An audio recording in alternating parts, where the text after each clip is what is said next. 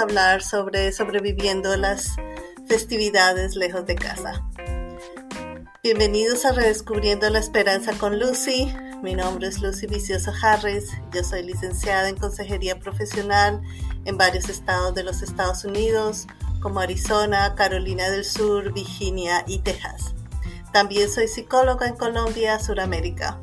He creado este podcast como medio para compartir mis experiencias como profesional en salud mental y como medio para compartir herramientas que espero les sean útiles en sus vidas. Este podcast es informativo, no busca diagnosticar, curar o tratar ningún problema de salud mental. A veces hablaremos de temas delicados que pueden desencadenar sentimientos y reacciones poco placenteras si necesita ayuda inmediata, llame a los Estados Unidos al 988 o vaya al centro de urgencia más cercanos. Otra vez, bienvenidos a Redescubriendo la Esperanza con Lucy en el último podcast del 2023. Les, les voy a dar un poco de estadísticas para que sepamos quiénes somos los inmigrantes en los Estados Unidos. En la página de la eh, salud mental de, de América, y como siempre les voy a dar el enlace en las notas, lo pueden encontrar en las notas adjuntas a este podcast. Este, eh, según los estudios, el 18.3% de la población americana que vive en los Estados Unidos es eh, latino o hispano. O sea que somos, eh, y eh, desafortunadamente, el 16% de los que estamos aquí reportamos algún tipo de salud mental. Eso quiere decir que el 18.3% es más o menos más de, 10 millones de personas, que es mucho más de la población de Nueva York.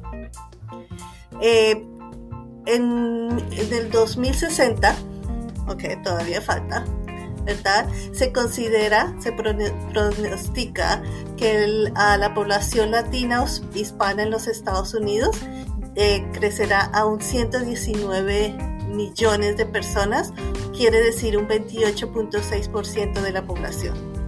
Presente, el 62% de los latinos o hispanos son de origen eh, mexicano, el 9.5% son de origen puertorriqueño, 3.9% eh, son salvadoreños, 3.9% eh, eh, son cubanos, 3.5% de República Dominicana y 2.5% de Guatemala. 33% de los inmigrantes americanos que son latinos, hispanos, el 79% eh, vive como ciudadano en los Estados Unidos.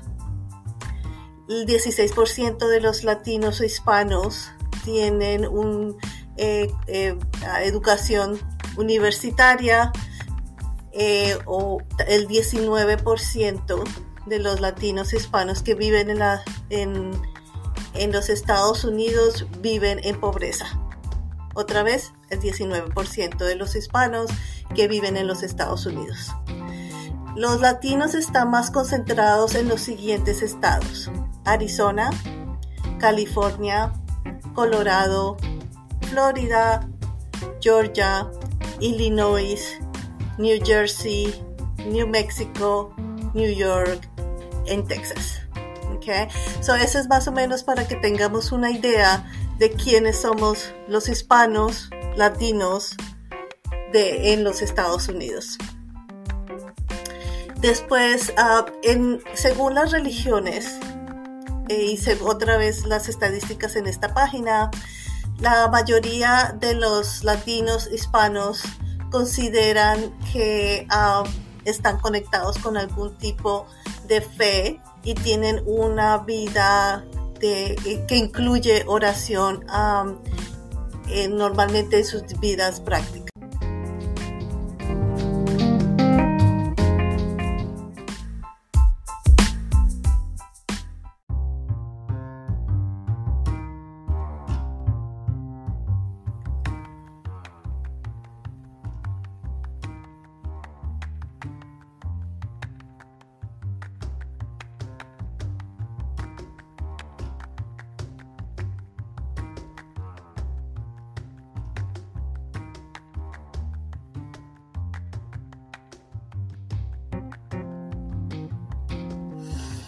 Gracias por regresar después de esta breve pausa.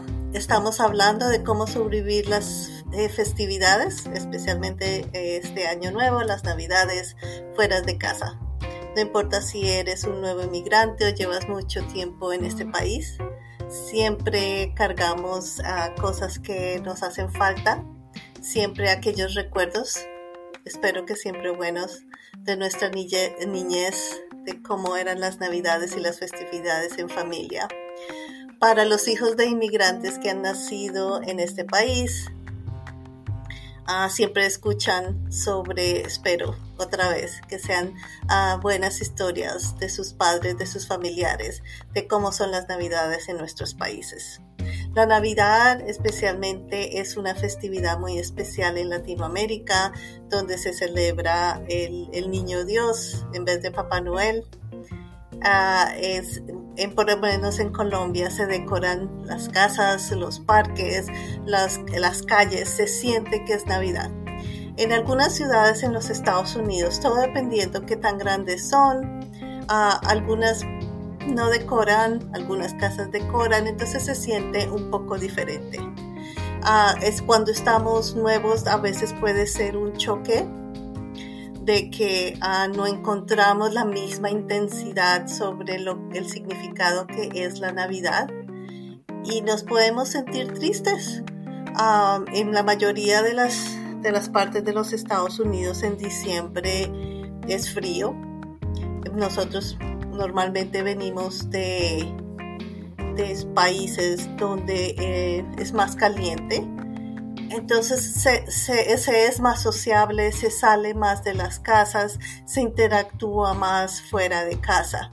Aquí puede ser que sean un poco más encerrados, no se conozca al vecino, eh, eh, esto puede ser totalmente diferente. Entonces, ¿qué podemos hacer? ¿Qué podemos hacer para sobrevivir las navidades o sobrevivir cualquier tipo de festividad que sea importante en nuestros países y aquí no se sienta lo mismo? No se deje, no se deje intimidar por las diferencias en esta época de, festividades decembrinas puede encontrar lugares. A veces hay parques diseñados para manejar, para caminar. Vaya y disfrute las luces, aunque no sea la misma cantidad, no sea lo mismo, pero aproveche, acepte las diferencias, cuídese a usted mismo. Okay siga como en cada, en cada podcast siempre recalco la importancia de cuidar su salud mental, su estado físico. No se lleve y no deje que la nostalgia o la tristeza lo lleve a un lugar oscuro y triste donde usted no pueda salir. Por el motivo que haya sido, que hayamos llegado a este país, económicos, persecución, cualquier motivo, ya estamos aquí, por alguna razón. Y siempre, siempre, siempre podemos encontrar, aunque sea una cosa buena, todos los días. No importa qué tan oscuro sea, siempre hay una luz al final del túnel. Si usted pone atención y dedicación, la va a encontrar no se deje llevar por la mente que lo quiere llevar a un lugar oscuro de tristeza. Siempre encuentre algo bueno y agárrese de allí si no hay algo más. Si eso se llama gratitud, practique la gratitud todos los días, especialmente en esta época donde nuestros corazones duelen un poco por no estar con la familia en nuestros países. Practique la gratitud las bendiciones que tiene aquí, lo bueno que puede encontrar. La gratitud no es siempre un sentimiento, la gratitud es un estado mental. La gratitud es una decisión propia que tomo para llevarme a mí mismo a ese estado mental de sentirme afortunado, bendecido, llámelo como usted quiera, pero es su decisión si usted quiere practicar gratitud. Usted puede crear sus propias tradiciones. Nadie, nada le impide para que usted cree sus nuevas tradiciones.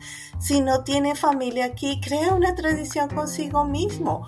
O vaya y conéctese con personas, de pronto en la iglesia, en el templo, de pronto con personas que están en el mismo estado que usted invítelos a casa, hagan juegos, hagan, escuchen música y cree una nueva traducción. Conéctese con otros de seguro hay otras personas que están pasando por lo mismo y nosotros los latinos como seres sociales siempre estamos buscando con quién conectarnos. Cuando estamos en la tienda y escuchamos que alguien habla español, siempre ponemos atención a ver qué acento, por lo menos yo, a ver qué, de qué acentos son, si trato de venir de qué países son y muchas veces nos encontramos y, entablamos conversaciones breves. Conéctese con otros. ¿ok? Si tiene, si tiene la posibilidad, váyase, vaya y váyase una noche a un hotel y pásela bien, descansado. De pronto vaya y que le limpien la cara, un masaje, vaya a, eh, tome una cena. No hay nada de malo de irse a cenar solo eso no es vergüenza. No existe vergüenza en que usted se vaya solo al cine. Eh, eso no tiene que estar acompañado. No es, no es tristeza de que no tenga quien lo acompañe en estos momentos de transición usted, cuando usted encuentra ese momento donde usted disfruta estar consigo mismo, es rico tener otras personas, como les dije, conectarse con otros, pero si no están disponibles, haga sus propios planes, no se quede encerrado en casa pensando qué vida tan miserable y tan solo, salga, encuentre esa conexión con usted mismo porque usted siempre va, se va a llevar a sí mismo donde vaya. Las personas en sus vidas vienen y van, pero usted siempre está consigo mismo. Así que encuentre esa felicidad y encuentre esa conexión consigo mismo. De pronto hay cenas. De pronto usted puede, ¿se acuerdan que la vez pasada hablamos sobre atención plena? Practique el momento Practique en el estar en el momento, en lo que está sintiendo su cuerpo. Y cuando usted encuentra esa gratitud en el momento, te les aseguro, o sea, no falla, les aseguro que se van a sentir mejor. Tomemos un breve descanso y ya regresamos.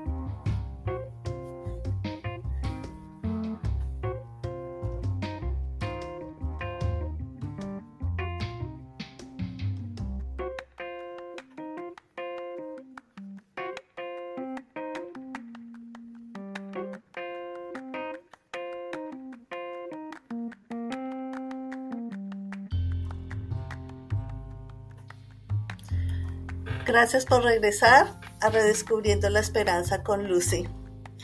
la música siempre ha sido algo bien importante en nuestra vida.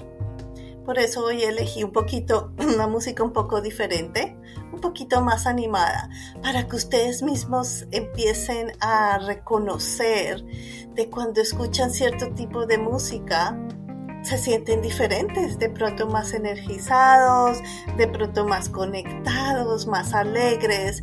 Pero si usted decide quedarse y escuchar una música triste, que siempre las hay, y, y pues se va a llevar a un lugar donde va a estar triste. Si esa es su decisión, usted tiene derecho a tomar esa decisión y decir, hoy me voy a dedicar a, a estar en duelo, por la pérdida de mi familia, por no poder estar en casa.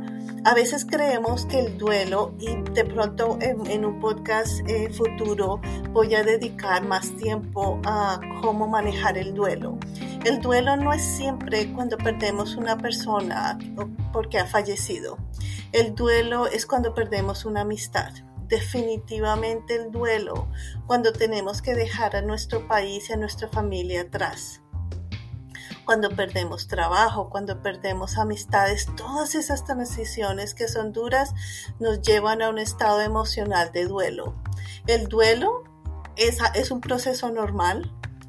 y a veces tenemos que reconocer que es bueno de pronto pasar un tiempo y cuando digo un tiempo no digo días, pero tiempo corto donde yo conscientemente me dedico a, a, eh, sentir ese duelo, sentir ese dolor. La diferencia entre duelo y depresión es que eh, si el, el, duelo se convierte en algo que me está afectando eh, lo que yo hago, mi trabajo, mi relación con otros, me está paralizando, entonces ya estamos hablando un poco más de depresión que de duelo. Pero duelo es un proceso normal. Si usted lo quiere hacer así, pues que sea una cosa consciente, pero no se deje que ese duelo lo lleve otra vez a un lugar oscuro donde usted no puede escapar, sino que lo mantenga allí atrapado la tristeza. Pero si quiere de pronto ayudarse a sí mismo a salir o a sentirse un poco mejor, la música siempre es buena. Cuando yo hablo con mis clientes y utilizamos eh, la música como ayuda para ayudarnos a, a mejorar nuestro estado de ánimo, siempre recomiendo, primero que todo, que sea una sea música alegre, que no sea música que hable de tristezas o de lo, lo, terrible que es la vida o cómo me siento. Al contrario, tenemos que buscar música y para que aquellos que están conectados espiritualmente, eh, eh, música que nos levante el espíritu esa música que tú sientes que está trabajando como en tus hormonas, en tu estado de ánimo y te hace sentir mejor. Ese tipo de música, ese tipo de personas, porque también podemos conectarnos con personas que si están en el mismo estado de ánimo de tristeza y, de, de duelo, también usted puede sentirlo cuando usted está alrededor de personas así, le roban la energía. O sea, está, bien apoyarnos los unos a otros en procesos difíciles, pero que no sea una conversación constante de crítica o de, de, tristeza. Eso lo lleva otra vez, le roba toda esa energía. Rodece de personas que lo apoyen y que le levanten el espíritu porque mañana de pronto ellos necesitan que usted les levante el espíritu. Usted tiene que saber cómo hacer eso para ayudar a los otros, pero primero tiene que ayudarse a sí mismo.